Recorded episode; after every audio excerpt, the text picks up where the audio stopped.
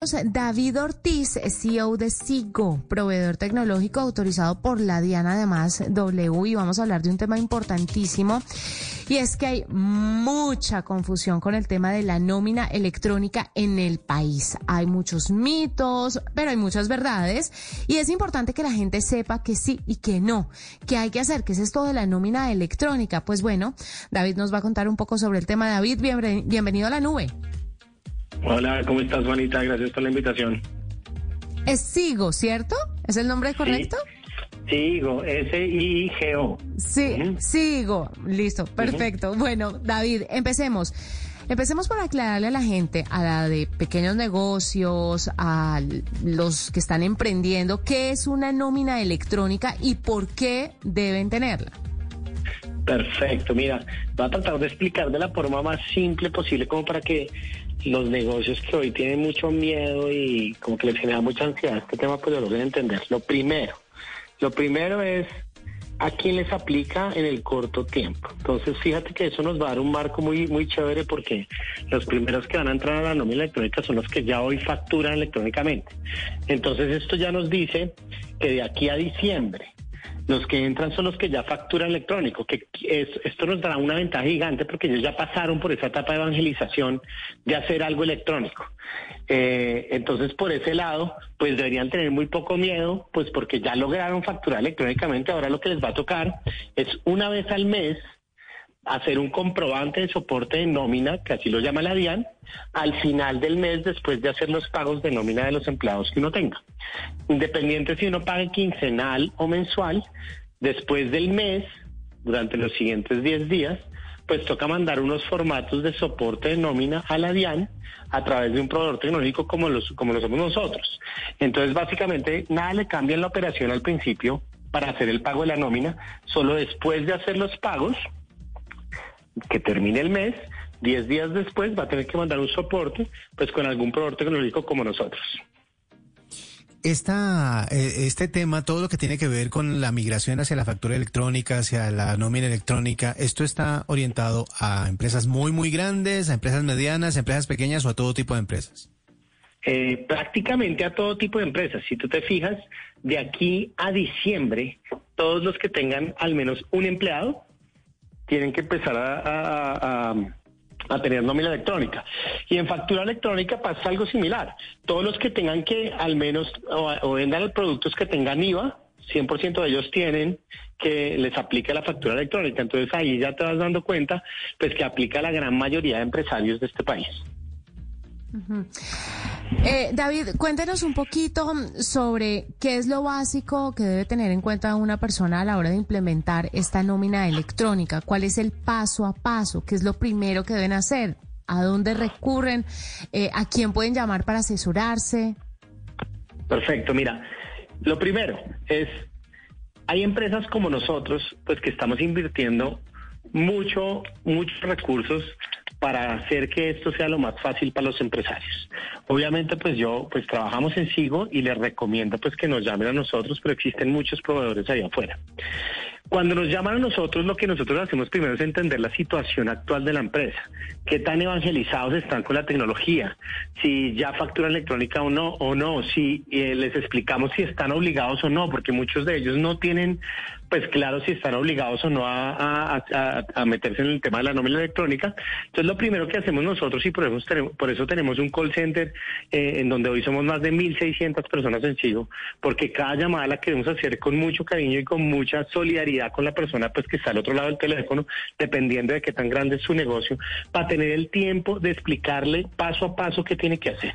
Entonces por eso tenemos estos asesores en donde sencillamente les decimos paso uno, paso dos, paso tres en pocas palabras, el paso uno es que nos escojan.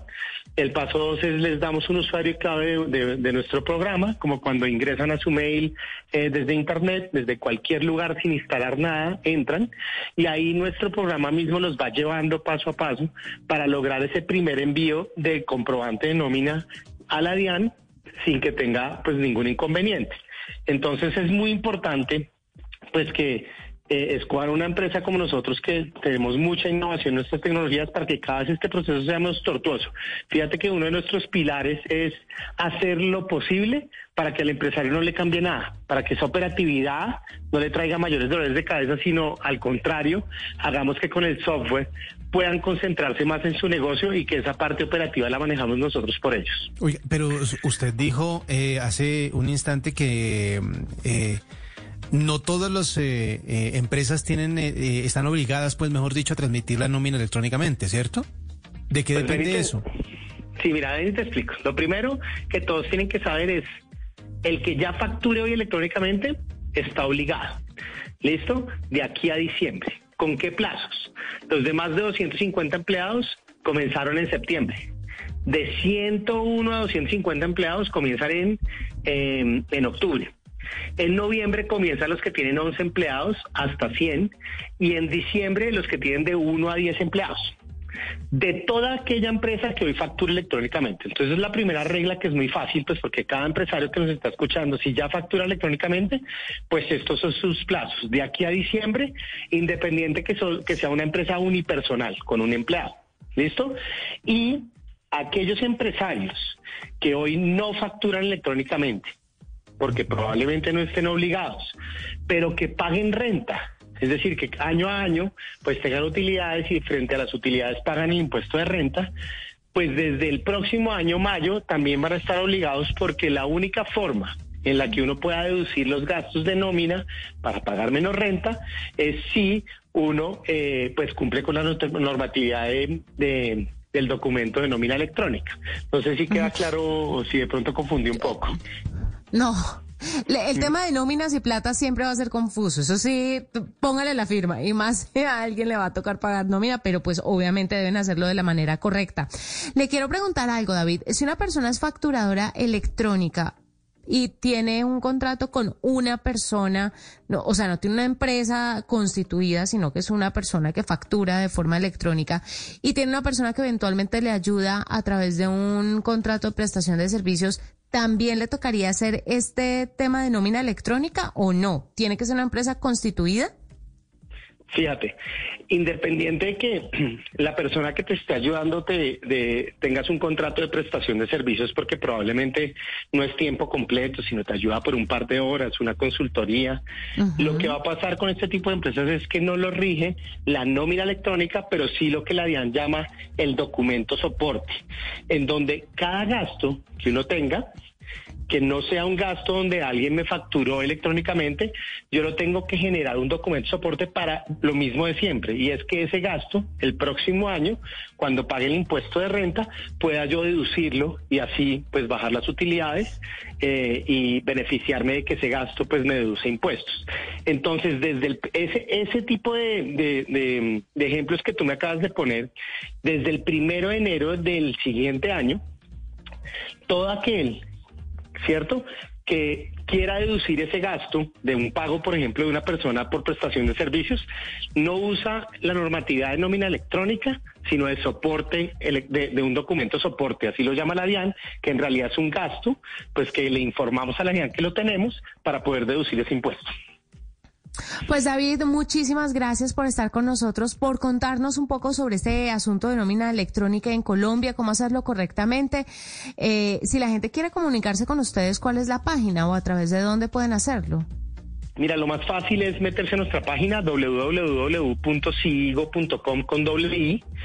Eh, ahí están nuestros teléfonos. ¿Por qué nos encanta que nos llamen? Porque sabemos que tienen muchas dudas y por eso hemos entrenado a muchas personas que hoy entienden la situación de cada, de cada empresario y le aconsejamos el producto que más le convenga dependiendo de la situación de cada empresario. Entonces yo los animo a que uno dejen el miedo, dos no se comprome no, no, no, no tienen que comprometerse con nosotros, simplemente llamar a averiguar y nosotros vamos a estar con los brazos abiertos para explicarles, para quitarles todas las dudas y que no tengan miedo con estas situaciones, que nosotros los vamos a acompañar en todos los cambios que la DIAN pues proponga. Pues muchísimas gracias, David Ortiz, CEO de Sigo, que a esta hora nos acompañó en la nube 753. Ya regresamos.